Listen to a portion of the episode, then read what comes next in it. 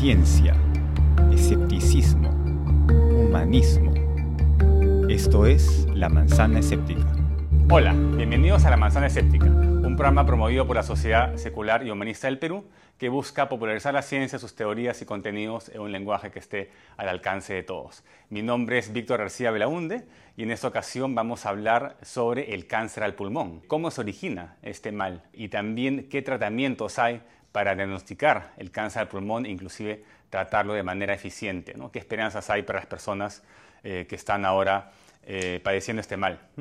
Para eso tenemos como invitada a Claudia eh, Carrera, que es bachiller en ciencias con especialización en biología por la Universidad Peruana Cayetana Heredia y cuenta con una maestría por la beca Cheverin en tecnología biomolecular aplicada de la Universidad de Nottingham, Inglaterra. Actualmente es codirectora y mentora del programa Serendipity eh, Scientific Mentorship Program. Hola Claudia, eh, bienvenida al programa. Hola Víctor, muchas gracias por la invitación. Qué bien, no sé si tal vez podemos comenzar por eh, definir mm, qué es el cáncer al pulmón. Mucha gente no sabe en general qué es el cáncer. ¿no? Bueno, el cáncer al pulmón básicamente es un crecimiento no controlado de células anormales que se puede desarrollar en un pulmón o en ambos. Eh, ¿Y por qué se da este crecimiento? Es debido a ciertas mutaciones en el ADN. Como había mencionado Paola en uno de los bytes, em, el ADN está conformado por varias bases, eh, nitrogenadas. Eh, tenemos adenina, timina, citosina y guanina. Y si hay un desarreglo, eso ya implica una mutación. Por lo tanto, una mutación en, uno, en alguno de los genes, como pueden ser oncogenes, que son genes potenciales a desarrollar cáncer, ella implicaría un mal mecanismo por parte de la célula y desarrollar las células tumorales. Entonces, un crecimiento exacerbado de estas va a ocasionar un tumor o el crecimiento de un tejido dañado y que al final puede bloquear ciertas funciones eh, básicas y complejas que tiene el pulmón. Hay una manera de eh, identificar estos oncogenes y eh, impedir que, se activen? Eh, no una manera, bueno, en este caso sería el diagnóstico que se le puede dar al paciente como tal. Entonces, cuando el doctor ya verifica por los síntomas que puede presentar, por la sintomatología que puede presentar el paciente, ya se le va a derivar a hacer ciertos tipos de pruebas para diagnosticar qué tipo tiene. Para esto hay dos tipos de cáncer al pulmón. Están el de células pequeñas y el de células no pequeñas. Para darte un porcentaje más o menos, las células pequeñas da un 20% de la población y las células no pequeñas es a un 80% de la población. Dentro de las células no pequeñas hay tres subtipos. El adenocarcinoma, las células, eh, el carcinoma de células grandes y el carcinoma de células escamosas. Me comentaste que había una que era eh, típico de, fumadores, ¿no? Eh, sí, generalmente es la de células pequeñas. Entonces, en el caso de, la, bueno, de las células no pequeñas, que es la más usual, que la que te comenté, es el 80% de la población, y de los tres subtipos, el doctor luego de mandar a hacer el análisis para ver cuál es el que tiene la persona y eso lo van a identificar por microscopía para ver la forma de la célula y con eso lo pueden, eh, indicar cuál es la que tiene el paciente. Entonces, una vez, una vez desarrollado esto, pasan a hacer las pruebas en laboratorio, que podrían ser el diagnóstico molecular o un diagnóstico por inmunistoquímica o diagnóstico celular, también se le conoce. Y aquí van a ver, eh, por ejemplo, el arreglo de algunas proteínas por la parte de inmunistoquímica y en la parte de pirosecuenciamiento, que es un tipo de secuenciamiento que también Paula lo había explicado un poco en, el byte, eh, donde va a ver las mutaciones de ciertos genes.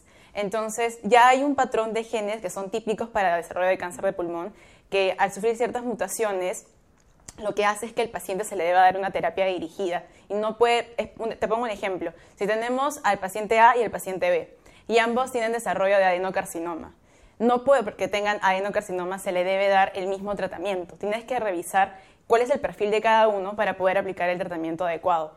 Puede hacer que el paciente A tenga un tipo de mutación y puede hacer que el paciente B tenga otra distinta. Entonces van a requerir diversos tratamientos o diferentes tratamientos. Entonces hay varias mutaciones y a grosso modo hay dos tipos de células que son las pequeñas y las grandes. Pero es todo, toda una familia de, de, cánceres al pulmón, entonces. Claro, o sea, son dos tipos principales. El más desarrollado, como te dije, bueno, no el más desarrollado, sino el que ataca, el más común, el que ataca a la mayor cantidad de la población, es el de células no pequeñas. Hay los tres subtipos, y justamente como es el que ataca a la mayor cantidad de la población, es el más estudiado. Claro. Bueno, por ejemplo, en el caso del, del proyecto que yo desarrollé para mi tesis de maestría, trabajé eh, validando dos técnicas, inmunistoquímica y pirosecuenciamiento, para el diagnóstico de cáncer al pulmón de pacientes de Reino Unido. Entonces, lo que acá se hacía era el doctor mandaba una lista eh, con los análisis que se debían hacer. Dentro de esto mandaban también el tejido del paciente, el cual debía estar sumergido en parafina. Luego se hacían unos cortes bastante delgados para uno hacer análisis o extracción de ADN para la parte molecular y la otra se mandaba a hacer inmunistoquímica. Entonces son eh, cortes bastante finos que de, la, de la parafina con el tejido que se ponen en una lámina por objetos y esto va a pasar a hacer el procedimiento de inmunistoquímica. Puede ser manual o puede ser también automatizado. En mi caso yo lo hice automatizado por un equipo, el cual nada más colocabas la lámina, dejabas pasar un aproximado de cuatro horas y media para que el equipo haga toda la corrida, todo el procedimiento, las diferentes tinciones y lo que va a detectar básicamente en inmunistoquímica es eh, se le colocan anticuerpos, entonces el anticuerpo va a detectar una proteína específica.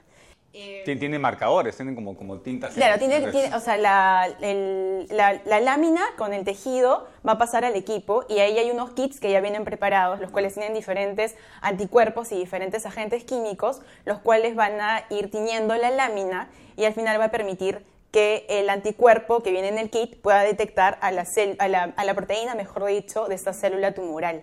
Entonces con eso se va a ver si es que la persona presenta o no presenta. Para esto es todo una parte bastante compleja porque luego tienen que retirar la lámina, eh, hay una tinción sobre eso y luego el patólogo es el encargado de revisar la lámina. Tiene que ser un especialista como tal para poder verificar si es que de verdad la persona presenta o no presenta. Me comentaste que para desarrollar cáncer al pulmón el, daño, eh, digamos, en el ADN tiene que darse de generación en generación por cada célula, ¿no? Entonces este, se va acumulando el daño. Eh, y hay una manera de detectarlo tempranamente, digamos, cuando se da la primera mutación importante, o solamente se, se podría detectar al final. Dependiendo, o sea, es cuando el paciente vaya al médico, eso creo que ya te lo podría explicar mucho mejor eh, como tal un médico experto en el área, pero es cuando el paciente ya empieza con la sintomatología que él ya puede mandar a hacer ese tipo de análisis. Entonces, si llega a hacer un test molecular y sale en el perfil que hay una mutación en uno de los genes, por ejemplo, te pongo uno que es un claro ejemplo de, de cáncer al pulmón, el receptor de factor de crecimiento epidérmico, que es muy usual en cáncer de pulmón. Entonces, lo que pasa acá es que esto, eh, este gen va a codificar a una proteína que está en la superficie celular. Y eh, la proteína lo que hace es incrementar la proliferación celular. Por lo tanto, Em, aquí se han detectado cuatro mutaciones básicas, no cuatro mutaciones básicas, sino hay cuatro exones que son regiones codificantes del ADN que presentan mutaciones. El exón 18, 19, 20 y 21. Con la que yo trabajé particularmente era la 20. Entonces, aquí se logró ver un cambio de un aminoácido en la posición 790 a otro aminoácido, de la tronina a la metionina y eh, por así decirlo, el cambio en funcionalidad que le va a dar a la proteína es que en el dominio tirosinquinasa, que es una parte de la proteína que está dentro de la célula, em, esta recibe la unión de un inhibidor de, tirosin, de tirosinquinasa justamente para evitar que se, que se siga dando la cascada downstream celular. Pero cuando hay esa mutación que te comenté, la T790M, al final no va a ser afín al, al inhibidor de tirosinquinasa. Entonces, esa molécula no se puede unir, esta proteína va a estar activa constantemente y lo que va a estar eh, provocando en la célula es una proliferación. Mm. Y tú lo que quieres lograr cuando hay un cáncer es justamente evitar la proliferación, porque si no... Eh, eso es lo que pasa, ¿no? al final hay un daño en el mecanismo de replicación y aparecen células no funcionales que le llaman células cancerígenas y que ocupan espacio y al final no permiten que la gente respire, ¿no? Claro, va a, ocasionar, va a ocasionarte el tumor que al final puede bloquear al pulmón como tal. Entonces, eh, por, eso es que, por eso es tan importante el, los diagnósticos en laboratorio, sea de la parte inmunistoquímica o de la parte molecular, porque el doctor debe conocer cuál es el perfil del paciente para poder detectar a tiempo cómo se puede arreglar eso y darle la terapia indicada. Y no dar cualquier terapia o simplemente aplicar una quimioterapia porque es la forma o la línea usual. ¿Y por qué es importante eso de la detección temprana? ¿no? Eh, muchas personas dicen, no, pero todavía recién comienza, o, se comenta pues que uno tiene predisposición genética a un montón de enfermedades, y no va a estar preocupándose de todo. ¿no? Si uno hace un análisis genético, en 23andMe, por ejemplo, ¿no? te están dando marcadores genéticos para todo. Em, entonces, ¿por qué preocuparse primero eh, si es que tienes una predisposición? Y ¿qué o sea, uno, uno eh, un diagnóstico puede ser tan sencillo como tal vez eh, lamer un papel o, sacarse una muestra de sangre, uno podría detectar tempranamente eh, eh, esta, la primera mutación. ¿no? De hecho, eso, este, sí, hay otros tipos de diagnósticos de los que, de los que yo te estoy hablando, son los de laboratorio y con los que yo trabajé en la, para la tesis de maestría, pero sí, hay otro tipo de, mm, de diagnósticos que lo puede dar el médico. pueden ser biopsias, puede ser esputo, entre muestras, no sé si, entre otras muestras más. Y, em, y, eso va a depender ya este, paciente, de la sintomatología que tenga. El médico ya va a poder evaluar conforme lo que le diga el paciente cuál es la prueba que debe mandar de forma inmediata. Pero algo que sí eh, vi, por ejemplo, que en Reino Unido se suele dar como es un must, eh, el que ellos sí deben tener pruebas moleculares y de inmunohistoquímica. O sea, necesitan esos perfiles de doctores sí o sí, no pueden pasarlas por alto. Acá en Perú la verdad es que no, no, estoy tan al tanto de cómo es que lo están manejando los médicos. Sé que generalmente se van por las pruebas usuales, pero de hecho es una forma muy importante de poder conocer el perfil del paciente para aplicar, como ya dije antes, la terapia dirigida. Sí, pues porque uno a veces tiene una lista de predisposiciones genéticas y uno no sabe por dónde comenzar, ¿no? Exactamente, este, sí. Eh, y no hace nada hasta que tenga un diagnóstico, pero con un diagnóstico temprano yo creo que se pueden salvar eh, millones de vidas. Exactamente. Eh, porque hay una gran diferencia entre diagnosticar tempranamente un cáncer pulmón y cuando ya hace metástasis. Exactamente, cuando ya hace metástasis al final puede perjudicar otros órganos del organismo y no es lo que se quiere. Entonces, un diagnóstico temprano es lo ideal para las personas y que consideren, si, están, si presentan ciertos síntomas, asistir al doctor para que él pueda dar el el tratamiento, pueda eh, pedir el diagnóstico correcto y también justamente en la parte de laboratorio algo muy, muy, muy importante eh, eh, para, para la gente es de que cada uno de estos test de laboratorio deben estar debidamente validados.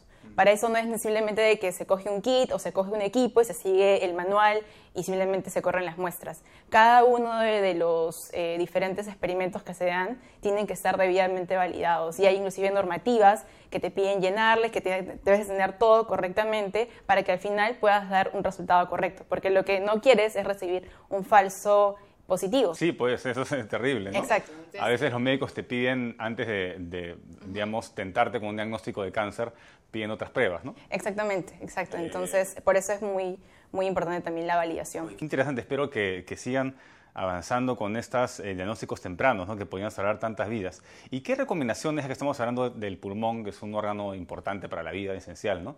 Eh, ¿Cómo lo cuidamos? ¿Qué recomendaciones? Eh, bueno, primero es no fumar. No fumar es una de las peores cosas que puedes hacer los pulmones. De, hecho, la parte de, fumar, o sea, los cigarros sí pueden traer eh, o pueden desarrollar el cáncer, sí, sí es un factor. Porque por muchos años, digamos, hubo toda una, una controversia y no, no había un consenso, ¿no? Exacto, pero también hay otros factores ambientales que, que pueden eh, ocasionar el cáncer al pulmón. Sea la parte de herencia, puede ser también porque estás expuesto a ciertas sustancias industriales, arsénico, uranio, eh, algas radón, rayos X, rayos UV, etc. Entonces, hay diversos factores que pueden activar los oncogenes y desarrollar cáncer. Así que en general, pues que tengan mucho cuidado con el tipo de exposición que van a tener las personas, que estén atentos a la sintomatología que puedan presentar, que no esperen en el último momento a ir al médico, sino que cuando ya empiecen a, pues eso se puede buscar en internet claramente, los síntomas de alguna, de alguna enfermedad, ellos lo puedan leer y si ya tienen todo esto, pues o parte de ir al médico para hacerse un chequeo preventivo y con eso poder evitar que esto vaya a ocasionar algo mayor.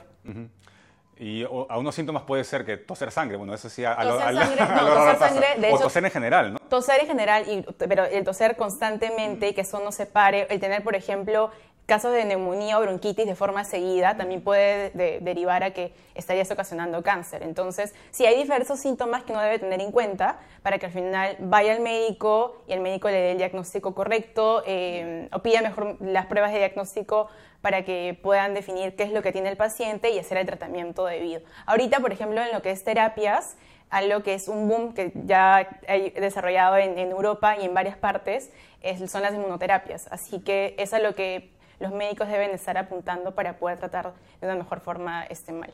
Claro, pues entrenar al sistema inmune para que él mismo detecte las células cancerígenas y las ataque em, sin necesidad tal vez de quimioterapia, ¿no? que ataca a una gama de células, no solamente a las cancerígenas. Muchas gracias por haber venido a la manzana, creo que hemos aprendido bastante sobre el, cáncer del pulmón. Eh, bueno, espero que se cuiden los pulmones, que eh, piensen en dejar de fumar los que fuman y eh, bueno, y que nos sigan en la siguiente edición. Ya estamos de vuelta en Lima, tuvimos tres ediciones seguidas en el encuentro internacional de librepensadores en Arequipa.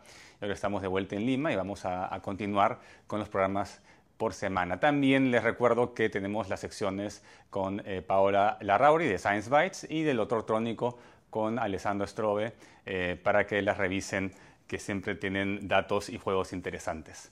Mi nombre es Víctor García Belaúnde, esta fue la edición 53 de La Manzana Escéptica. Hablamos sobre el cáncer al pulmón y sobre em, la esperanza que tienen eh, las personas que sufren actualmente y sobre todo del diagnóstico temprano y las técnicas que actualmente se investigan al respecto.